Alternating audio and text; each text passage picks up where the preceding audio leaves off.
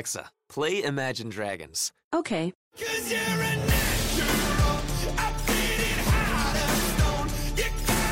With Amazon Music, a voice is all you need. Get access to over 50 million songs. Download the Amazon Music app today. Bienvenidos a Mezcum Podcast y en el episodio de hoy analizamos el empate del Barça ante el Valencia en Mestalla. Mezcum Podcast comienza ahora.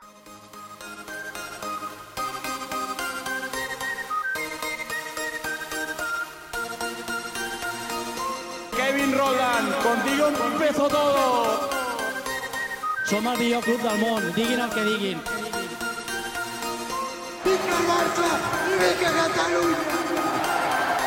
Apreteu-vos els cinc cinturons, que ens ho passarem bé.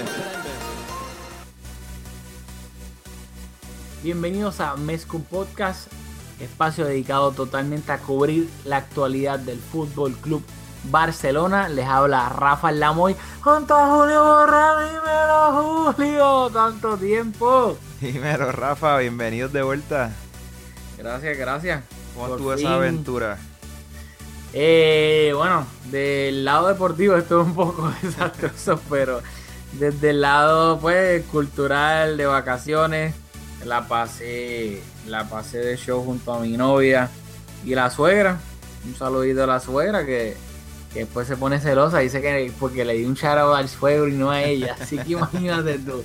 Me lo sacó en cara, así que nada. Eh, qué bueno que saludito. pasaste bien y estamos contentos de que ya estás en América. Ya probablemente la mala suerte viró contigo, así que bueno, no tanto porque empatamos nuevamente hoy, pero ojalá que empezamos a conseguir mejores resultados contigo acá. Este, sí, o sea, primero, primero que todo, quiero tirar un disclaimer. Si dije algún disparate en los últimos cuatro o tres episodios, discúlpenme, pero es que en verdad ha sido un poco eh, al garete por pues no encontrar o, por no encontrar otra palabra como hemos grabado en los últimos episodios porque el, el episodio del empate contra el Girona en el Camp Nou lo estaba viendo en el apartamento que me estaba quedando en Porto después que estuve como 40 minutos dando vueltas, vueltas, mira para allá, vueltas por Porto, por dos clérigos, y no, y no encontraba un televisor que tuviese Eleven, porque la liga en Portugal solamente la dan por Eleven, una, whatever, lo que sea, so, tuve que yo que bajar la aplicación, pagar 12 pesos por la mensualidad de Eleven para ver un partido de Barcelona y lo estaba viendo en el celular, so, ni siquiera podía tener apunte. O sea, estaba un poco al garete, en verdad. Sí, porque ya no se puede anotar en, en lápiz y papel. Exactamente, ¿no? No, pero, Eh, y qué bueno que también que viraste porque hablar solo de verdad que no... O sea, es malísimo. no, es, es raro, es raro. Yo lo puedo hacer, pero como que ahora me siento raro. Y después, o sea, lo que estuvo cool, a mí me gustó grabar entre los partidos, o sea, en, en- contra el Leganés en Butarque y contra el Atlético en Camp Nou. Pero aún así, pues, ¿sabes? Es un poco raro porque es que lo, lo que yo dije en, lo- en, lo- en los episodios pasados, o sea, tiempo, desde el 2015, desde que estuvimos en Barcelona, pues tú y yo viviendo ahí estudiando, yo no veía pues un partido de fútbol en, vivo. Y, y sí, no sé si tal vez es porque uno, re- uno lo recuerda con un poco de nostalgia, pero ya cuando estás tan mal acostumbrado a verlo en televisión, a tener la tecnología accesible a ti que puedes darle para atrás, para adelante, para atrás, para adelante, ver una repetición, ay, espérate, se fue de fulano, se fue de acá, ¿quién nos ayudó en esta cobertura? Cuando lo estás viendo ahí en directo, es ufa, pim, bum, bum, pasó el gol, gol, o qué sé yo, y dices, espérate, pero ¿quién la tocó o quién no la tocó?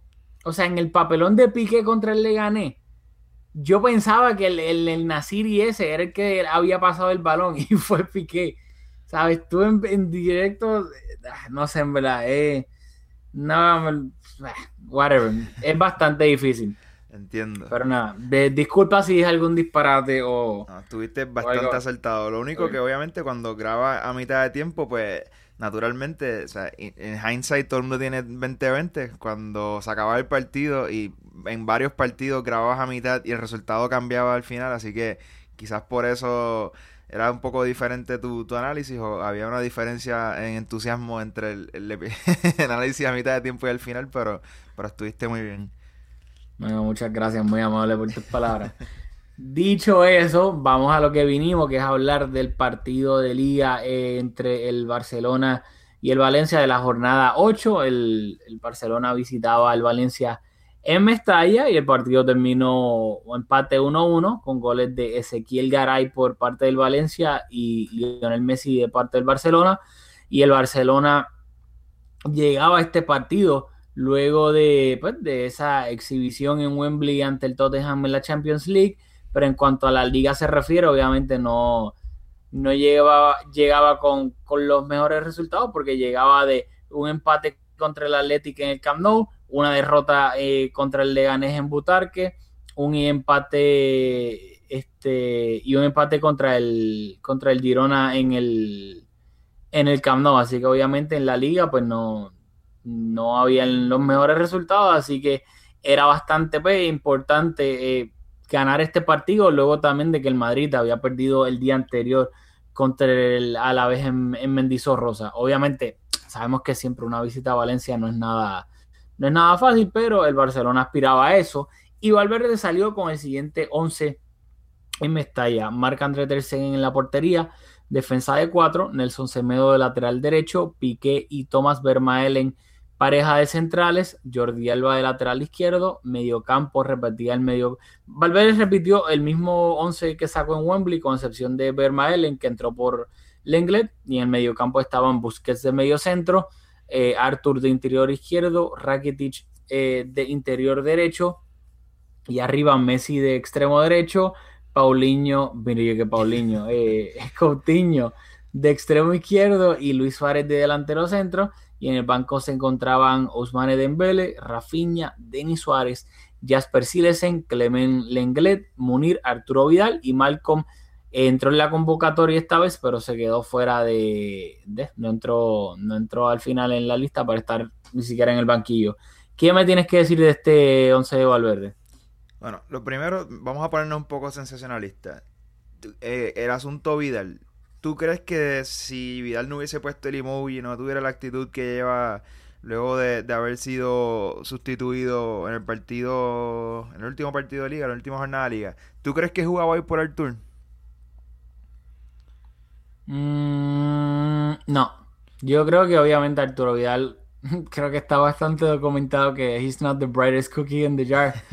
para ponerlo en palabras, pues, palabras bonitas aquí, PG-13 para el podcast. Pero yo creo que no. Yo creo que, que después del, del partidazo de Arturo en, en Wembley, y sí, eh, sé que pues lo hablamos en, WhatsApp de que pues, tú lo has comentado y luego Valverde en la rueda de prensa pues respaldó tus comentarios de que Arthur, tú lo ves para el Arthur actual, lo ves para ciertos partidos específicos del Barcelona, tal vez no para todos. Eh, Valverde dijo exactamente eso mismo en la rueda de prensa, pero yo creo que en un partido difícil como visitante contra el Valencia, que sí, el Barcelona tuvo setenta y pico por ciento de la posesión, pero que en algunos momentos presionaba arriba y pues para tratar de robar el balón y salir a la contra, creo que pues, le, venía bien un jugador como Arthur que, pues, que, le, que pudiera dar salida al balón y no perder, pues, eh, valga la redundancia, tener pérdidas en el medio campo que luego se produjeran eh, acciones de peligro del Valencia gracias a esas pérdidas y pues obviamente la diferencia de calidad técnica de Arthur con Arturo Vidal es del cielo a la tierra, así que yo no creo, en resumidas cuentas, que, que pues ese easy fit de Arturo Vidal tuvo que ver, yo no creo que le iba a ser titular acá en, en Mestalla. quizás tenía una oportunidad si no fuera también por el partidazo que hizo Arturo en Wembley, como mencionaste, y, y Dembele, después de haber empezado la temporada siendo un jugador tan contundente, tan decisivo que, tú ves de esta última jornada. Pues este, el problema, y es un problema bueno, o sea, es el problema Arthur. O sea, Arthur en un stage tan grande como es la Champions, sí, fue una fase de grupos, pero pues fue la primera eh, salida difícil del Barcelona en un estadio, pues todo lo que conlleva eh, Wembley para el barcelonismo y, tuvo el partidazo que tuvo, así que claramente Messi no lo, no, no lo van a sentar. Suárez ah, es esta temporada y la pasada creo que se ha convertido pues en un tema de discusión bastante. Yo creo que el barcelonismo está bastante dividido entre los que piensan que Suárez debe seguir como titular y hay otros que ya están viendo la decadencia de Luis Suárez, pero pues sabemos el peso que tiene en el vestuario y su relación con Messi, así que es, prácticamente imposible que lo sienten. Y luego tienes a Coutinho, que es el otro fichaje millonario, que eh, venía jugando de interior izquierdo, pero ahora con la inclusión de Arthur subió a jugar de extremo izquierdo. Así que, no sé, yo creo que si Arthur sigue jugando, va a ser un, problema pues, que Valverde va a tener que, manejar porque Dembele, a pesar de la, de, la, pues, de la juventud que tiene, creo que es un jugador con bastante carácter a, su corta edad. Así que, pues, como todo equipo grande, también hay que saber gestionar los egos y creo que Valverde va a tener que saber pasar la manita izquierda y, y saber específicamente en qué partidos pone, dejar a Dembélé en el banco y en cuáles no. Como que tratar de que no sea bastante obvio de que ya Dembélé perdió su puesto en el 11 entre comillas de gala, sino que pues lo sepa manejar y, y barajear un poco, un poco mejor y que creo que eso es lo que la próxima el task difícil que va a tener Valverde. Sí, yo estoy de acuerdo. Y es una temporada rara porque yo no recuerdo eh, hace cuánto, en, situaciones este, donde nadie estaba lesionado. ¿Hace cuántas temporadas no sabíamos cuál era el once ideal del Barça? todo el mundo saludable.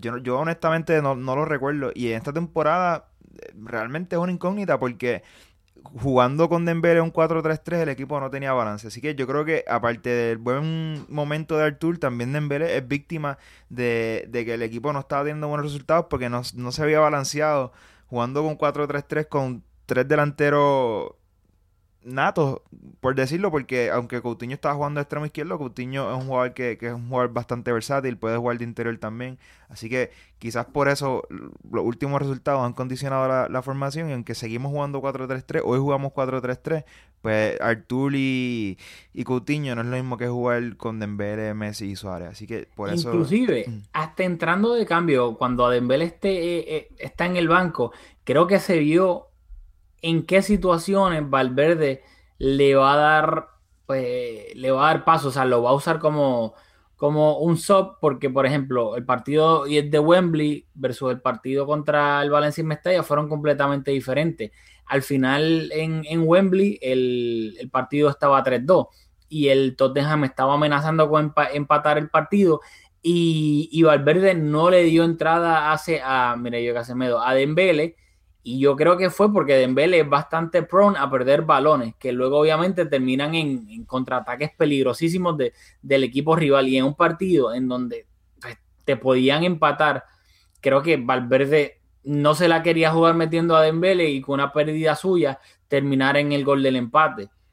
Por eso prefirió meter a Arturo Vidal, Arturo Vidal si, no me, si no me equivoco. Pero, por ejemplo, hoy, un partido que estaba empate, que tenía que, pues, entre comillas, ir a buscar el partido de una victoria, ahí sí le dio entrada a Dembele al final para tratar de marcar ese, ese gol que le diera la victoria al Barcelona. hablando de eso, hablando de tener control del partido y de no cometer errores que, que terminen en jugadas del equipo rival, y ya van a empezar a hablar un poco del partido en concreto, Artur perdió dos balones que terminaron en, en tiros al arco. Uno de de Gameiro. los dos tiros fueron, fueron tiros de Gameiro. Uno la recuperó el propio Gameiro, el otro, el otro pase lo, interceptó parejo. Pero me estuvo raro y fueron los dos en un, span de 10 minutos, uno en el 50 y pico y uno en el 60. Dos pérdidas de balón casi en, varios minutos que los dos terminaron en tiros al, arco y me sorprendió porque si algo tiene altura es que te hace solidez, eh, un par de botas seguras en el medio del campo y cometió dos errores que contra, como tú dijiste, estás en el campo para ponerle pausa, para dar solidez y perder esos dos balones estuvo un poco out of character para, para Artur. No, sin duda alguna, o sea, de, Artur uno, uno, no se espera, no se espera eso en pues, a pesar del, del, del, poco tiempo que ha estado en el Barcelona y el small sample que tenemos de él. Pero pero yo creo que en ese sentido, o sea, Valverde ya ha tenido un sample, entre comillas, bastante grande de Dembélé. La temporada pasada, pues lo, lo que jugó y, y, lo que va de este, pues ya él claramente tiene una, una visión de lo, de, de, lo que el Dembélé le puede dar y lo que no le puede dar. Y pues Dembélé sí tendrá muchas cualidades buenas, pero creo que una de las peores que tiene es que es bastante prona a perder el balón en, en situaciones pues comprometedoras para el, el, resto del equipo, que en ciertas situaciones pues tal vez Valverde no se quiera arriesgar a ponerlo debido a, a cómo está el partido. Bueno. Dicho eso, el partido contra el Valencia iba a empezar con el gol del Valencia en el minuto 2, un tiro de esquina, eh, pues obviamente a favor del Valencia, que todo lo que podía pasar mal, pasó mal. Eh, Vermaelen, cerca del primer palo, básicamente peinó el balón hacia atrás. No, ese fue Luis. Suárez. Luis Suárez estaba, perdón. Ay, pero, ¿no fue Piqué? No, esa fue Vermaelen, peinó el, el, cabezazo hacia atrás. Detrás de Vermaelen estaba Luis Suárez. Luis Suárez se agacha. Luego Piqué también se agacha Ay, y termina rebotándole en la espalda a Piqué. Y ahí el balón le cae completamente habilitado a Ezequiel Garay para que solamente tuvo que empujar el, el balón a portería. Así que, o sea, analizando ese gol, yo no sé si uno puede decir que fue que se defendió horrible, lo cual sí. Y también de que toda la mala suerte de lo que pudo haber pasado mal en un gol para que se encajara un gol pasó. O sea, para mí fue una mezcla de que se defendió horrible y que también hubo mala suerte, porque me vas tú a decir que Vermaelen tratando de despejar el balón lo que hace es que peine, lo peina hacia atrás. Luis Suárez que está detrás de Vermaelen se agacha en vez de despejar el balón y luego Piqué se agacha también, le termina rebotando en la espalda y habilita a Garay. Así que yo creo que la defensa ahora mismo por que están jugando mal individualmente y también porque cuando ¿Cómo es que dice el refrán? Cuando al que no le gusta a Carlos le dan dos tazas o cuando hay otro refrán ahí también. Tres tazas, tazas, tres tazas, cuatro, cinco y cuando el río agua trae, no sé, olvídate, no sé qué. Pero para ver, pues que es un refrán que cuando te va mal las cosas, te va mal todo. Y creo, yo creo que es una mezcla de, de o sea, todo. Tú, tú, no responsabilizas a Piqué un poco más. Yo creo que siento entonces que yo lo señalo un poco más que tú. En este gol lo señalo en el sentido de que yo no sé por es qué él lo, se agachó. Por eso, es, esa es la clave. Yo creo que uno espera de un central que en esa situación eh, vaya a buscar el balón para despejarlo en lugar de, de rehuirle y, y, agacharte. Y dicho eso, el Barça esta temporada ha permitido nueve goles, de los cuales Piqué ha sido, ha estado, ha salido en la foto en seis de eso y de hecho, y han sido corridos. El Barcelona ha permitido nueve goles esta temporada y en los últimos seis, que fueron dos contra el Girona, dos contra el Leganés, en la última jornada habilitó Oscar de Marcos que remató solo frente a Ter y ahora en este es el sexto gol consecutivo en el cual Piqué con algún grado de intervención participa en el gol del rival. Así que es una, una racha inédita. Yo no recuerdo, o sea, Piqué habiendo tenido un bajón de nivel hace unas cuantas temporadas, pero que incidiera en los goles así tan directamente, no lo recuerdo. Y de nueve goles que tú estés en la foto en seis, yo creo que ya empieza a preocupar un poco el nivel de Piqué. Y dicho eso, creo que en el resto de las acciones estuvo bastante bien el corte, no tuvo un mal partido. Pero tiene la mala suerte de que cada vez que anotan gol, el Piqué sale en la foto. Y es que ese es el problema. Yo creo que Piqué, yo no había visto a Piqué tan mal desde, desde que estaba. No, después de. O sea, mal, mal, te lo juro, desde que estaba Fábregas en el equipo. 2012, por, eso, por de, ahí. Después ¿no? del mundial de que España ganó. De, ah, después, después de. Exacto, 2000. ¿Cuándo digo Fábrega? 2000, temporada 2012, por ahí, sí, creo que yo. Porque en la celebración de, de, la Copa creo que fue que, que Pepe Reina le puso la camisa y yo creo le, que se la pusieron. No, el fichó el verano después, no oh, fichó ese verano. Yeah. Fichó el verano después, pero esa 2011, 2012. Él llegó yo creo que la temporada después de que ganamos la Champions. Exacto. Este, y yo no lo veía de, tan mal desde, desde eso, o sea, desde que Fábregas estuvo en el equipo, porque casualmente cuando Fábregas se fue del equipo, Piqué volvió a empezar a jugar bien. y yo no creo en casualidades. Así que y ese es el problema, que yo tampoco quiero que, que si nosotros algo criticamos bastante de Ramos, que acá pues mucha gente lo defiende porque confunden chinas con botella y mete un gol y ya dicen que es un, un central excelente. Y pero que Piqué, que no sé ese tipo de central que tú digas, ah, sí, jugó bien 80 minutos, 85, pero siempre tiene una, un error en el bolsillo cada, cada juego. O sea, que o sea, das por sentado que ese central tarde o temprano te va a hacer un papelón en el juego. Y creo que eh, pues Piqué ha sido eso, lamentablemente, durante pues, los últimos los últimos juegos, porque como tú dices, en- ha salido en la foto en absolutamente todos los goles. Sí, en seis corridos, es realmente un poco extraño. Eh, antes, luego- antes de continuar, Rafa, quiero eh, recordar, porque no, no lo hicimos al principio, creo que lo debimos haber hecho, eh, que tenemos segmento nuevo. Eh, al final vamos, en los shows nos vamos a poner números y al final lo, lo vamos a repetir, pero los invitamos, le damos las gracias a los que han participado. Al final de, este episodio vamos a tener ese segmento y luego en episodios futuros pues le invitamos a todos a que participen. ¿Qué ibas a decir? Así mismo. No, no, Rafa, eh, nada, que Piqué habló después del partido y pues se mostró un poco a la defensiva. Básicamente dijo, y estoy coring acá, Mundo Deportivo, dijo, los que me la tienen guardada, que aprovechen y salgan de la cueva, que tomen un poco el sol porque, perdón, tengo hipo, porque pronto cambiará todo. Así que Piqué como que se, se mostró, pues, eh, como decimos acá en Puerto Rico, un poco mordido de, pues, con las críticas y él mismo sabe, creo que pues por esos comentarios claramente sabe que, que está papeloneando y que no está en su mejor nivel, pero según él, esto es algo pasajero y, y que, pues, que va a cambiar pronto. Bueno, pues hablando del rendimiento individual de Piqué, el equipo obviamente por los resultados no pasa por su mejor momento.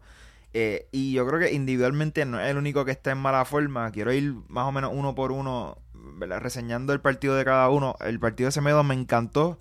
Eh, en una que otra carrera no se vio tan rápido como, como esperamos de él, pero estuvo bastante bien al corte, recuperando muchos balones. Piqué, aparte de ese error puntual, yo creo que estuvo bastante bien. Eh, Jordi Alba estuvo bastante profundo. Creo que por la banda izquierda estuvo más contundente y con más llegada que el mismo Coutinho, que estaba jugando de extremo. Artur, Artur igual que Rakitic, eh, como hemos visto en partidos anteriores de esta temporada, los interiores bastante pasivos, cumpliendo. Estuvo bastante agresivo, eh, pero creo que físicamente se notaba que hay veces que se trataba de trataba de, hacer tackles y físicamente se, el jugador del Valencia se le imponía. No, eso no lo había visto él, que físicamente creo que sufrió un poquito hoy. A Busquets lo vi muy bien circulando el balón, pero circulando desde la mitad de la cancha sin mucha profundidad.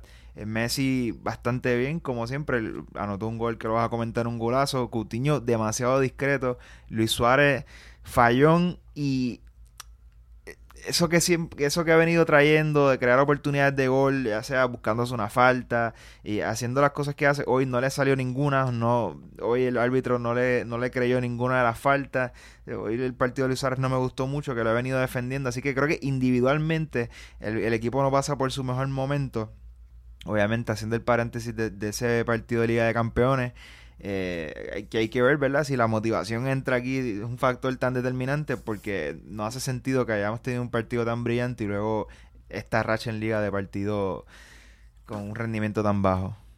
Eso sí, rápido. Hubo. Nada, nada, no voy a entrar en polémicas ni nada. Este. Pero este, estoy de acuerdo contigo, o sea, en, en- en todo. Especialmente quiero resaltar el, el partido de Semedo, porque pues, creo que está bastante ya documentado mis preferencias lateralísticas derechas eh, pues, de sobre Sergi Roberto. Y, y lo otro es que me gustaría que, que en algunos partidos de, en el Camp Nou, o sea, pues, que lo, lo siga haciendo Valverde, eh, darle descanso a Rakitic, porque Rakitic, o sea, ya lo comentamos, jugó la temporada pasada, según lo- las estadísticas, fue el, que, el jugador que más, más jugó en, las grandes ligas europeas, setenta y pico de partidos. Luego tuvo el Mundial, que obviamente un desgaste físico brutal con Croacia, llegando a la final y todo lo que, pues, lo que se supone eh, eso. Eh, luego vuelve con el Barcelona, titular in- indiscutible. En cada parón FIFA va con Croacia, o sea, ahora hay otro parón FIFA de octubre. Sabes que yo creo que también, fuera de broma, el, el, el, pues el bajo nivel de Rakitic en lo que va esta temporada también se, para mí se debe a que está fundido, o sea, y, y no ha tenido nada de descanso. Te pregunto, para ponernos un poco amarillistas aquí, ¿tú crees que el asunto de la renovación tenga que ver con su rendimiento? Porque en cada oportunidad que tiene le hace el guiño al presidente para la renovación. Cada- literalmente, cada vez que le ponen un micrófono de frente, hace alguna referencia a su renovación. ¿Tú crees que tenga algo que ver? No tener la confianza o no tener la certeza de que va a renovar pronto o, o no, que, no estar... No, no estar consiguiendo los términos que él espera. O sea, no sé. Pues no sé, o sea, eh, yo creo que también, ¿sabes? Ahora que uno trabaja, obviamente, eh, pues tal vez entiende un poco más el aspecto laboral de, de, pues, de- de- del fútbol, que además de pues, es un deporte que nos gusta, también para ellos es su, es su trabajo y como cada uno en el trabajo, si tú no te sientes valorado, sea correspondido o no sea correspondido, y al final del día, pues, es whatever. Si aquí a mí no me valoran como yo pienso que me valoren, a mí me da igual y yo no te voy a dar el 100%.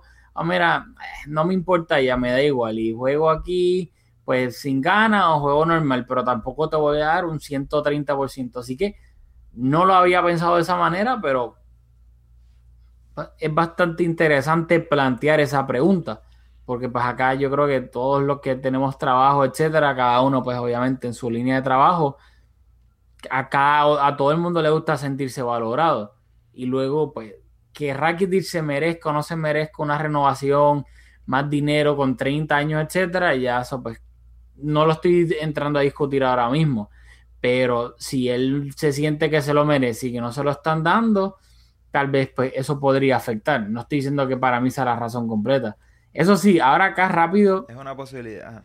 sí, acabo de poner Rakitic en, en Google y sale un artículo de marca en inglés, dice Rakitic corta la pasta, los dulces y el chocolate y ahora pesa 2 kilogramos menos. Pu- Puede ser, puede ser que físicamente sea otro factor. Estamos aquí buscando porque realmente el rendimiento de Rakitic ha sido de un altísimo nivel desde que llegó al Barça y es un poco, es poco característico verlo pasar por un momento como este, en el cual no está jugando mal, pero no está haciendo ese jugador dinámico porque en el Barça no te basta circular el balón y no equivocarte, sino que también tienes que, que- que romper líneas con los pases, tienes que conducir un poco y, y son, o sea, Rakitic también físicamente se, se impone, o sea, hace cobertura por la banda derecha, lo hacía más cuando estaba jugando con Dani Alves por esa banda derecha, pero es un jugador súper versátil y en esta temporada lo hemos visto que hace su trabajo, literalmente entra el trabajo, poncha, sale, no se equivoca, pero tampoco aporta. Y yo creo que el- el- los malos resultados del Barça pasan un poco por ahí también.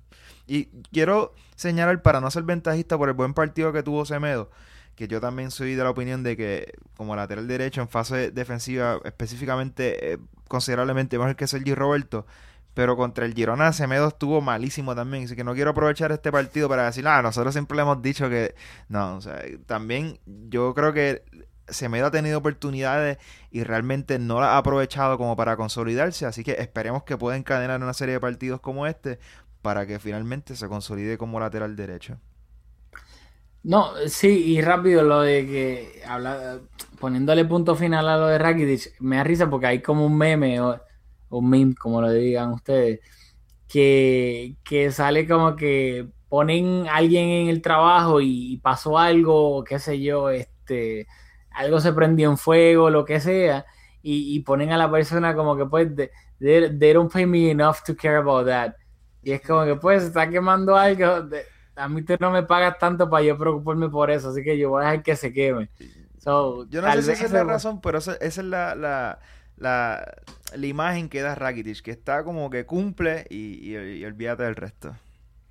Bueno, veremos en qué, en qué termina todo esto, porque tú sabes que la temporada pasada yo, no terminé muy contento con un Titi. Para mí tuvo una primera mitad de temporada espectacular. Y luego empezó con el ñe, ñe, ñe y la lloradera de renovar y tirando guiñitos que hacía el United. Y cuando por fin los renovaron, su nivel bajó para mí drásticamente. Empezó a papelonear, inclusive pues en esa, en esa eliminación contra la Roma en la Champions. Así que, nada, yo... Mm, perdón. Ajá. No, No, rápido. ahora- Que si se ponen muy... Es la hora. Estamos grabando y ya son las 12, las 12 de la mañana.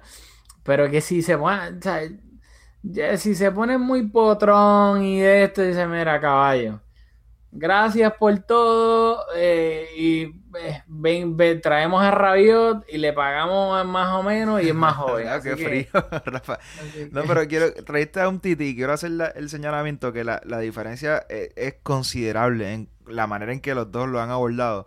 Porque Rakitic, lo- a lo mejor mal- mm, no lo comuniqué de la manera correcta. Cada vez que tiene oportunidad lo menciona, pero siempre de manera positiva, como que ah, yo hago lo mejor por el club y yo espero que el club lo valore, como que wink wink. o, yo estoy aquí, eh, me veo en el Barça, pero espero que el, el equipo me devuelva esa confianza, wink wink. O sea, siempre de manera positiva, no coqueteando con otros clubes, ni... Sí, lo de un Titi, no, las formas no fueron para Claro, o nada. sea, que a Rakitic no lo estoy reprochando y, y ojalá que, que se le valore de la manera que, ¿verdad? No, no lo digo en, en ese sentido, sino que, es que lo digo, lo menciono porque es evidente que hay unas negociaciones y que ¿verdad? el jugador quiere renovar. No, no, qué bueno, qué bueno que hiciste la, la salvedad de, las diferencias, porque yo creo que eso es, eh, es bastante importante. Y, y nada, y, y- sí, lo que dijo ahorita son un poco bastante de esto, y más con Rakitic, que alguien tan querido por la afición, y siempre ha sido, pues, un jugador respetado y sus declaraciones. Tal vez que yo personalmente soy un poco orgulloso. Así que este es como que, ¿sabes? No, no te pongas aquí muy potrón y darte puesto, porque mira, para afuera, traemos a Rabiot. Este- que si un podcast rival viene y te, te ofrece una mayor compensación, me veo haciendo esto solo. No. No, no, no, no. Este, Vamos nada, gol, como yo te- creo que ya es tiempo de ir al gol. Exacto, vamos a llegar al, al gol de Messi va a llegar en el minuto tiki tiki, minuto 23. Básicamente Messi hizo una pared con Luis Suárez en el, en la media luna, en el borde del área, y luego remató cruzado, o sea, un remate potente a, a la esquina y terminó venciendo a, a Neto, el portero del Valencia. Así que a- mm, sin tanta elaboración ni nada del otro mundo, hizo una pared con Suárez, Suárez se la devolvió bien de primera y Messi remató. ¿Qué piensas de ese gol? Fue un golazo. O sea, por la distancia que le pegó, la colocación fue perfecta porque aunque le pegó con bastante potencia, la manera en que, que lo colocó, no dejó a Neto sin opciones, fue un, muy buen gol. Te pregunto, el gol fue en el minuto 23 y no conseguimos, ninguno de los dos equipos consiguió anotar. Yo creo que el Barça tampoco, aunque tuvo más el, más el balón, tampoco creo tan, tantas ocasiones de peligro. ¿Qué pasó? O sea, ¿por qué el Barça no fue capaz de conseguir otro gol? ¿Por qué contra el Tottenham tuvimos un juego eh, bastante más...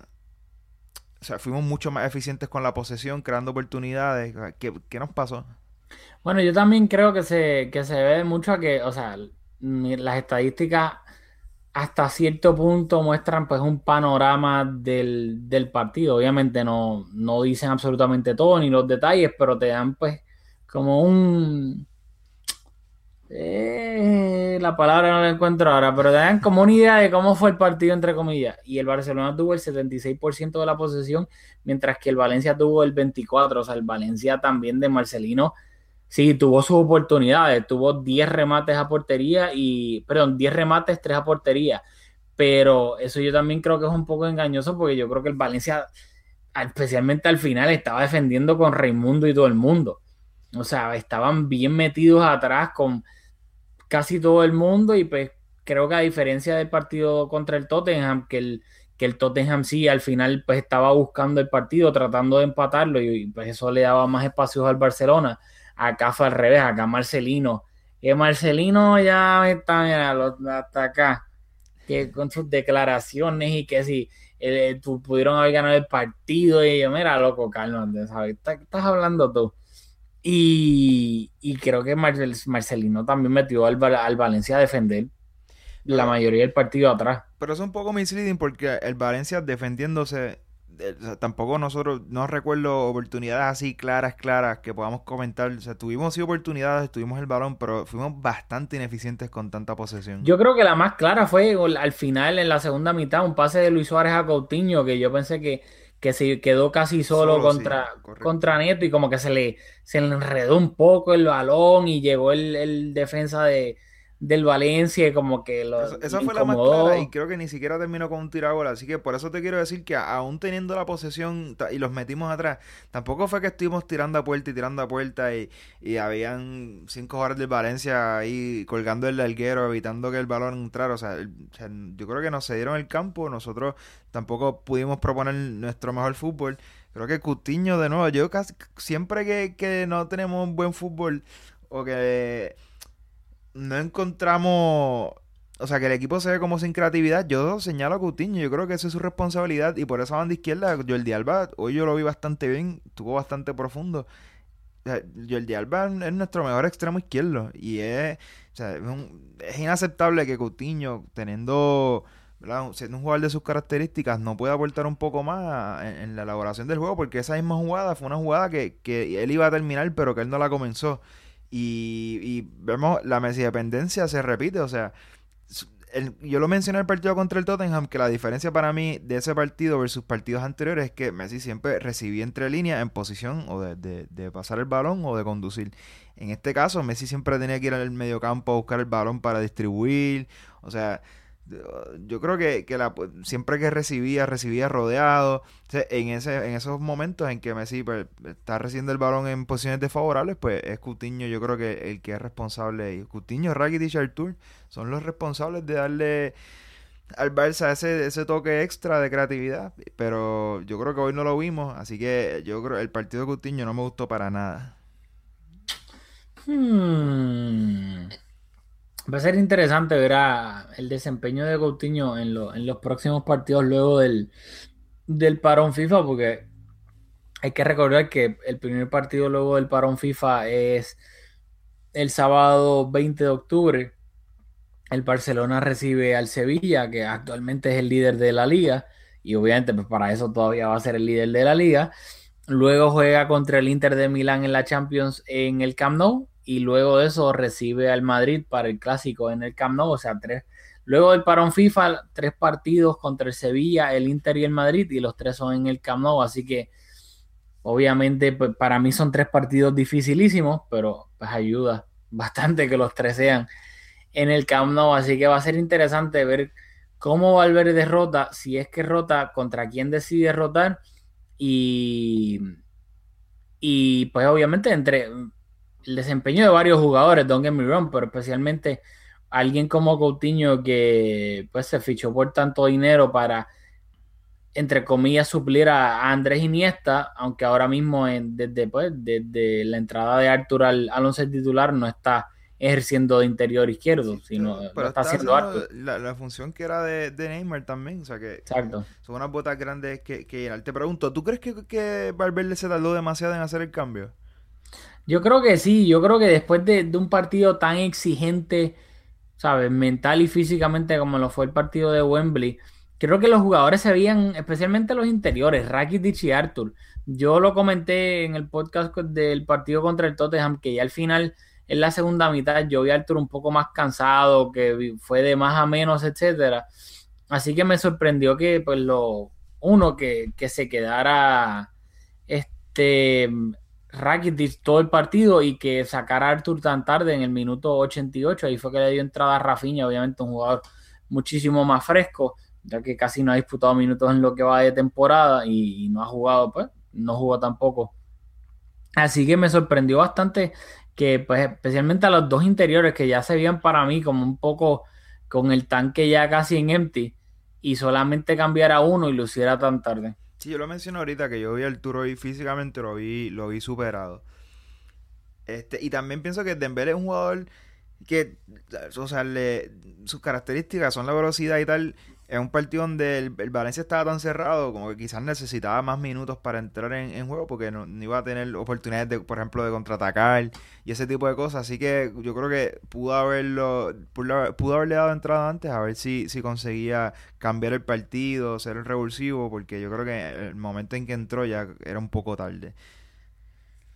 Así que, nada, ¿tienes algo más que añadir?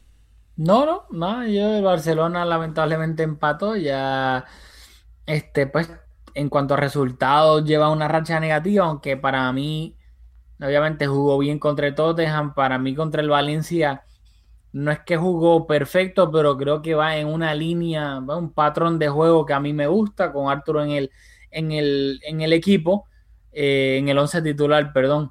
Así que, pues lamentablemente em, empató y no se vio tan, tan, con tanta profundidad en el ataque, pero a mí me encanta que Arturo esté en el, en el 11 titular, aunque obviamente haya, hay que pulir pues, ciertos aspectos, no de Arthur solamente, sino pues todo el equipo ahora que Arthur está de interior y, Coutinho está de extremo izquierdo. Así que nada, el, ahora mismo en la liga el, líder es el, Sevilla, que está con 16 puntos. Hay un empate por el segundo lugar, tanto el Barcelona como el Atlético Madrid de Madrid tienen 15 puntos. Y luego hay un triple empate por el cuarto lugar, con 14 puntos se encuentran el Real Madrid, el Español y el Deportivo Árabes, todos con 14 puntos. Y nada, te deseo la palabra porque. Ah, espérate, es que se me está olvidando. Recuerden que Mezco un Podcast es auspiciado por Conitos Baila Bodeguita en Guaynabo, Puerto Rico. dicho, dicho eso, vamos a pasar a la zona mixta. Hola amigos, Julio, Rafa de Mezco un Podcast. Eh, aquí les habla Ramón Soto de Cojutepec, El Salvador. Estoy aquí en Maryland y soy un fiel seguidor de ustedes del podcast. Pero primeramente quiero comentar sobre algunas cosas que me ha dejado el partido del Valencia contra el Barcelona. Primeramente, que los mejores del partido fueron sinceramente Semedo, Messi y Arthur. Arthur eh, generando los espacios por dentro, lo que normalmente Coutinho no hace, que es retener el balón, llama, la, llama las marcas para que se generen los espacios. Pero el problema más grande que hay es que no tenemos extremos verdaderos. Eh, son, son jugadores que juegan por dentro y para darles el espacio a, los a, los laterales a, la subida. Entonces estamos muy, muy débiles a la hora de defender porque nuestros laterales están siempre atacando. Bueno, por eso, ah, por eso digo que Semedo uno de los mejores porque siempre estaba en las coberturas, siempre llegaba a tiempo a salvar uno que otro error de Piqué o de Busquets en la mala salida, pero en general el primer tiempo fue de lo mejor que le hemos visto al Barcelona, muy bien, moviendo bien el balón, pero vuelvo y, recalco, jugando con Coutinho a la, en, a la izquierda, Coutinho es más como un medio punta, sí, podemos, podemos tomarlo como extremo, pero si queremos que sea un extremo para un 4-3-3 tendría que ser pegado a banda, al igual que un Malcolm o algún Dembélé en la otra. El problema está en que Suárez no puede descansar porque es el mejor amigo de Messi. Entonces tenemos ese pequeño problema. Y yo quisiera que Valverde se atreviera y pudiera poner a Messi, Coutinho y Dembélé, los dos pegados a banda, ocupando el espacio que normalmente ocupan los laterales para abrir la cancha y poder eh, generar los espacios. Messi, recordemos que su mejor campaña goleadora fue siendo falso 9 pero bueno, esperamos que los resultados mejoren, pero el juego eh, sí está mejorando.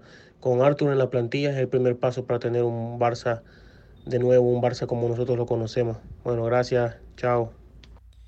saludos Ramón, gracias por ese mensaje. Yo en principio coincido con la mayoría de los planteamientos eh, y hemos hablado de eso en este episodio. Por ejemplo, el buen partido que tuvo Semedo, lo ineficiente que estuvo Coutinho como extremo por izquierda. Así que yo creo que bastante acertado tus comentarios. Y creo que también hemos visto un 4-4-2, hemos visto un 4-3-3, pero como menciona, lo único que no hemos visto esta temporada, por lo menos yo no lo recuerdo, o quizás encadenar una serie de partidos, tratar de buscar otras soluciones sin Suárez en el 11, o sea, es decir, jugar con, con Messi y Dembele y Cutiño, o Messi, Cutiño y Malcolm, o Messi, Malcolm y, y Dembele, así que estoy de acuerdo con que eso es un planteamiento el cual no hemos podido ver.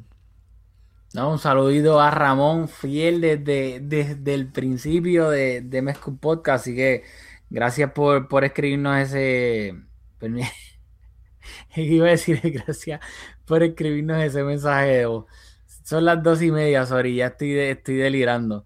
Eh, ha sido un día bastante largo y, drenante. Pero no, no, mil gracias de nuevo. Exhortamos a todo el mundo para que nos dejen mensajes de voz en la cuenta de WhatsApp de, de Podcast, especialmente pues obviamente después de los partidos para analizarlos, así un mensajito corto y al punto, muy bien como, como Ramón, como dijo Julio, yo también estoy de acuerdo bastante con lo, con lo que dijiste, también pues Suárez es un tema, pues de, como lo dije al principio del podcast, que yo creo que tiene bastante dividido al barcelonismo por todo lo que implica una figura de su peso. Y pues obviamente todos sabemos que es el mejor amigo de, Messi en el equipo y pues que Messi es eh, quien es Messi en el Barcelona. Así que nada, no, mil gracias Ramón por escribirnos, así que síguenos escribiendo, síganos este mandando mensajes de voz. Creo que, creo que hay otro también por ahí, Julio, cuéntame. Saludos, Rafa y Julio. Quizás se acuerden de mí. Eh, mi nombre es Eduardo Rivera. Comentó mucho en Facebook eh, nada, primeramente quisiera felicitarlos por su podcast. Eh, creo que es imprescindible tener un tipo de plataforma en el cual nosotros los culés tengamos la manera de hacernos sentir y, pues obviamente compartir nuestro pensar partido a partido a través de toda la temporada. Eh, los llevo escuchando hace bastante tiempito y realmente me, encantó la idea de, este WhatsApp para, hacernos escuchar a nosotros los oyentes y pues así crear una dinámica mucho más cercana con ustedes y pues que sea más un, ambiente de, diálogo y, más abierto al público. Y pues antes de que empiece el partido de hoy, eh, sabiendo que estamos en la tercera posición y que Sevilla pues está líder temporero por el momento, eh, pues necesitamos una victoria, pues obviamente para retener el liderazgo. Y de, al, terminar, culminar esta octava jornada, pensando en que nuestro próximo partido, el 10 de octubre, va, el, sí, el 10 de octubre el próximo partido, va a ser contra el Sevilla, eh, que viene teniendo una temporada muy buena y que le hizo tremendo partidazo al Real Madrid.